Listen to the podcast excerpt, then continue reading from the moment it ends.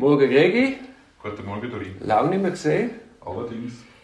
Du bist jetzt gerade in der Skiferie und ich habe fast zeitgleich ein E-Mail bekommen von einem Jurist von Swiss Ski.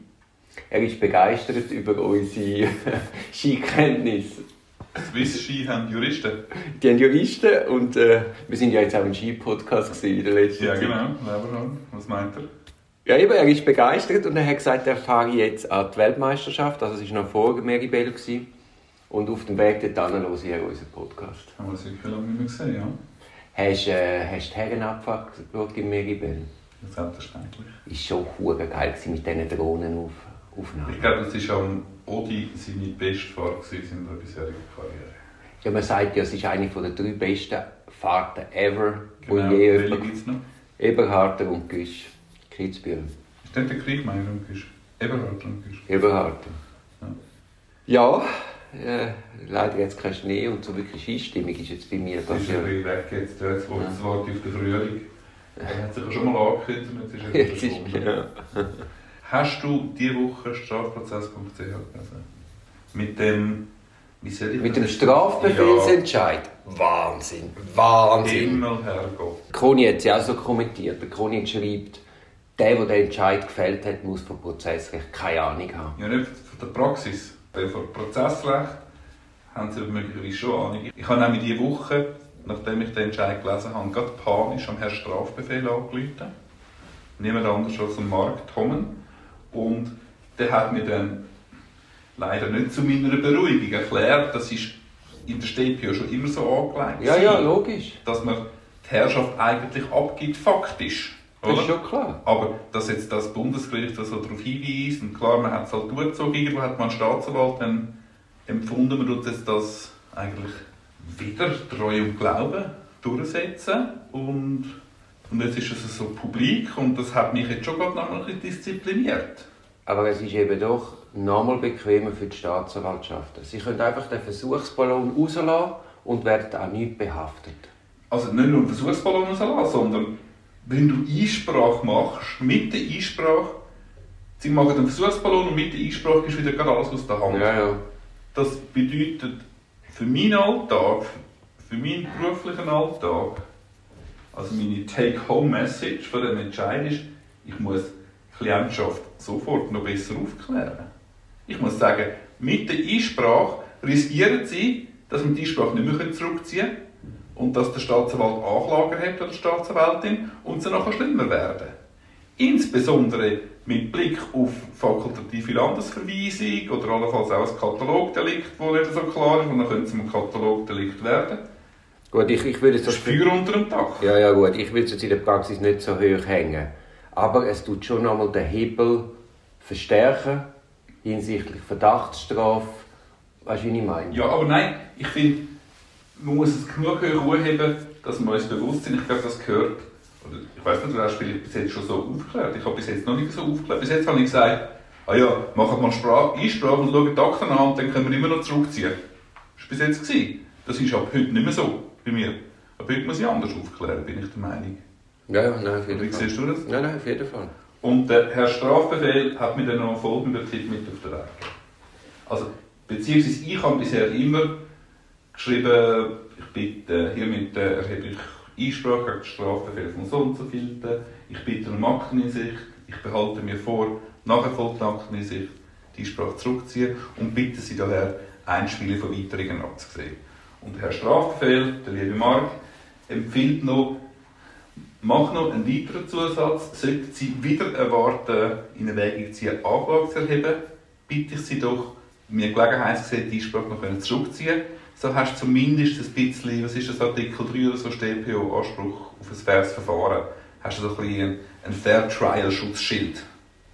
Dass man dort, äh, dass man dort muss sagen gut, man hätte eigentlich die Chance geben dass man nachher die Einsprache zurückzieht. Gut, es ist halt immer auch abhängig, wo sind wir, oder? Gibt es irgendeinen Polizeirapport, eine trümmelige erste Einvernahme und einmal irgendeinen Strafbefehl oder haben sie ohne Verteidigung schon weitere Ermittlungen tätig? Der ist wirklich schon durch den Steher einvernommen worden. Eben, da muss man vielleicht auf das mehr achten im Rahmen von der, von der Erstbesprechung. Ja, ja, beziehungsweise einfach die Einsprache allenfalls noch mit zwei, drei Hinweisen machen, dass man es zumindest der Staatsanwaltschaft, wenn es dann mal, wenn ich sage, ich nehme an, die Praxis wird die gleich bleiben, dass man da immer noch die Möglichkeit hat, die Einsprache zurückzuziehen. Aber wenn man dann mal als Anwalt in einer gewissen Amtsstelle, bei einer gewissen Staatsanwalt und Staatsanwalt sehr unbeliebt ist, oder eine beschuldigte Person, die die Staatsanwalt und Staatsanwalt nicht schmecken kann, wo man sagt, ja, jetzt habe ich dem so einen guten Vorschlag gegeben und jetzt macht er mir noch Arbeit, der muss gar nicht meinen und die muss gar nicht meinen, jetzt mache ich halt einfach Anklage. Das kann immer mal so verrutschen und dann kann man dann ein Problem haben. Oder bin ich jetzt da zu pessimistisch? Du wirst ein bisschen skeptisch. Ja, nein, ich meine, bei diesen Strafbefehlen ist ja, ist ja die Aufklärung einmal nicht, sind sie es gewesen, sind sie es nicht gewesen, sondern es ist so eine Kosten-Nutzen-Abwägung, die man mit dem Klienten macht und sagt, schauen Sie, jetzt haben Sie da, weiß auch nicht, äh, die bedingte Strafe und, und so und so viel Verfahrenskosten, dann noch eine kleine Buß. Wenn Sie jetzt wirklich wollen, dass ich als Anwalt arbeite, die Wahrscheinlichkeit von einem Schuldspruch, dass es nachher kostenmäßig einfach hinten rausgeht, ist einfach immer enorm hoch. Ja, Und, und ja, das ist gar nicht der Punkt. Der Punkt ist, in dem Moment, wo du Einsprache stellst, aber- nur schon um die Akten zu Eben. bekommen, gibst du es aus der Hand und das kann doch nicht sein. Eben, aber das wird bei dieser Kosten-Nutzen-Abwägung zusätzlich ins Gewicht fallen auf Seite Kosten. Und du kannst, Und du du- gar keine Kosten-Nutzen-Abwägung machen, wenn du gar keine Akten gesehen hast. Nein, eben, aber du machst so mal eine grobe Einschätzung und dann muss er sie Einsprache, wir riskieren unter Umständen mehr als wir meinen. Ja. Der Mark Thoman sagt dazu, um das Thema vielleicht abzuschließen, das ist eben auch der Fluch von dieser viel zu kurzen Einsprachefrist. Wenn die zum Beispiel 20 Tage wäre oder 30 Tage, Ja, dann könnte logisch. die Einsprachefrist erst Akteneinsicht verlangen, dann Klientschaft umfassend beraten und dann überhaupt erst entscheiden, ob das Risiko eingeht von der Einsprache. Ja, logisch. Gut. Das, das, ist eh, das ist ja völlig äh, nicht zu erklären, warum es dort nur 10 Tage sind. Also eigentlich müsste es so sein wie in einem Verfahren, dass man es auch irgendeinem unabhängigen Richter vorlegt. Vor allem dort, wo keine Anwälte im Spiel sind. Aber eben, ich glaube, ich muss mit dem Mr. Strafbefehl, das ist schon ein paar Mal diskutiert worden, einmal eine Serie an Podcasts zum Strafbefehl machen. Unbedingt. unbedingt. Heute sind wir aber bei dem Teilnahmerecht. Das ist auch irgendwie ein Ausfluss vom rechtlichen Gehör. Es ist viel ein einfacheres Thema. Oder das ist auch eben beim Strafbefehl das rechtliche Gehör ist ja da eigentlich im Hintergrund das Problem mit diesen kurzen Fristen. Zum rechtlichen Gehör, zum Rekapitulieren, gehört das Akteneinsichtsrecht, Teilnahme an Verfahrenshandlungen, Beizug von einem Rechtsbestand und die Äußerung zur Sache und zum Verfahren und Stellen von Beweisanträgen. Heute sind wir beim Artikel 147 zum zweiten Mal bei dem Teilnahmerecht. Wie wollen wir einsteigen? Ja, wir haben glaube ich, das letzte Mal ein paar Punkte aufgeworfen, die wir jetzt wollen nachbereiten Aber ich sehe, du hast doch ein Skript. Ich denke, du fängst einfach an und ich komme, ich grätsche rein, wenn ich das Gefühl habe, ich muss etwas dazu sagen. Also mein Skript ist äh, DPO. Also man hätte mal... Oh, mein Skript ist steht, das ist ja der perfekte Titel. Also mal zum Umfang vom Teilnahmerecht. Genau, das haben wir das letzte Mal sicher schon. Also man muss mal sagen, bei, bei invasiven Zwangsmaßnahmen hat man kein Teilnahmerecht. Also bei Hausdurchsuchungen, bei Überwachungsmaßnahmen, das läuft hinein, das ist glaube ich klar. Wenn man von Teilnahmerecht redet, dann meint man vor allem Einvernahmen. Warum ist es so wichtig, dass man ein Teilnahmerecht hat bei Einvernahmen? ja gut, das haben wir das letzte Mal schon. Gut, ich darf es schnell Ja, rekapitulieren, das es- ja. Nein, nein, aber ich finde wirklich, es ist so eminent wichtig und man unterschätzt das. Also, Fragen haben einen immanenten Einfluss auf Aussagen. Sehr viele Leute wollen der Polizei und der Staatsanwaltschaft recht machen. Je mehr Erwartungshaltung man in eine Einvernahme hineingibt, desto eher kommt man auch die Antworten über, die man will. Zudem haben wir bei der Protokollierung einen weiten Ermessensspielraum. Und drittens geht es auch um, nicht nur um, um, um eine Kontrollfunktion, sondern auch um eine Mitwirkungsfunktion. Wenn sich die Person, die befragt wird, einmal festgelegt hat, wird sie nur umso schwieriger davon abrücken. Auch wenn dann vielleicht hinten raus die Einvernahme gar nicht verwertbar ist. Das, das versteht ja Laie, die befragt worden ist, die fühlt sich ja an, an frühere Aussagen gebunden. Ja, und der vierte Punkt, das letztes Mal schon gesagt ist, man soll der beschuldigten Person in die Augen schauen, wenn man sie belastet. Aber alles, was du jetzt gesagt hast, all die Punkte, beleidigen natürlich die eine Staatsanwältin oder der andere Staatsanwalt. Weil das ist ja wie ein Misstrauen ihnen gegenüber, hört man dann oft. Oder? Aber natürlich ist wie es so. könnten sie meinen, dass ich dann da irgendwie versuche, Das muss- zu protokollieren etc.? Da möchte ich gerade sagen, das muss gar nicht bewusst passieren. Das läuft alles ganz auf unterschwelliger Ebene. Absolut. Genau. Denn man hat nach Wortlaut und der Systematik von der StPO kein Teilnahmerecht bei selbstständigen polizeilichen Befragungen. Richtig. Beziehungsweise im selbstständigen polizeilichen Ermittlungsverfahren. Und ich denke, das ist sowieso wichtig, wenn man sich Teilnahmerecht anschaut. Also vielleicht erst ein Vorbehalt. Wir haben uns beide darauf vorbereitet. Im Vorgespräch haben wir gesagt, so genau wissen wir es eigentlich immer noch nicht. Also, wir nähern uns heute an, ohne Anspruch, dass wir irgendwie da das vollständig erfassen können. Aber unsere Meinung ist eigentlich grundsätzlich vielleicht das als erster wichtiger Punkt, wir müssen uns bewusst sein, wo im Verfahren man steht. Und das ist wichtig, ist man im selbstständigen polizeilichen Ermittlungsverfahren, ist man im Vorverfahren und oder ist man im Vorverfahren im unselbstständigen polizeilichen Ermittlungsverfahren. Das sind so die, die, die Schlagwörter, die man beachten wenn man es aus dem anhört. Ja, und wir werden vielleicht später vielleicht noch im Detail darauf zurückkommen, aber das Absurde an der StPO ist ja, je früher im Verfahren das es ist, desto weniger Recht hat man und desto eher ist es dann gleich verwertbar, obwohl Teilnahmerechte nicht gewährt werden. Was einfach ein komplett absurder Mechanismus ist. Teilweise magst du recht haben, insbesondere auch in der Beweiswürdigung sehr oft von dem Gericht gesagt wird, dass die Tatnähe eine Erstaussage Tatnähe wertvoller ist als eine, die zwei Jahre später gemacht worden ist. Aber ja, also im selbstständigen polizeilichen Ermittlungsverfahren, was ist das? Das ist, wenn die Polizei ermittelt, bevor das Vorverfahren eröffnet worden ist. Wie es nämlich noch keinen ausreichenden Anfangstatverdacht gibt, was ja völlig üblich ist bei einer Strafanzeige, was, eigentlich auch nicht, was man jetzt auch nicht gross darüber abmotzen müssen. Das ist polizeiliche Arbeit, für das ist ja jede Bürgerin, jeder Bürger froh. Man soll niederschwellig können sein Unbehagen über gewisse Vorgänge im Alltag können die Polizisten zur Kenntnis bringen und die machen erste Abklärungen. Dass man dort erst oft eine unbekannte Täter schafft oder dass man möglichen Täter nicht gerade sofort das Teilnahmerecht gibt, das macht Sinn und das ist, beziehungsweise einfach auch so angelegt in der StPO und solche Erstbefragungen in Abwesenheit von einer beschuldigten Person bleiben unter gewissen Voraussetzungen, die wir nachher auch wieder besprechen verwertbar. Richtig. Ich bin bei dir, aber die Problematik von dort dass das Ganze relativ schwammig ist und auch viel im Ermessen von, von, vom Staatsanwalt oder von der Polizei liegt, wie man das aufgleist und wie lange man eben in welchem Verfahren bleibt. Halbwegs einverstanden.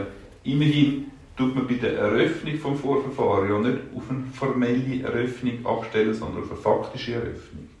Faktisch ist eröffnet, wenn eben ein ausreichender Tatverdacht dumm ist.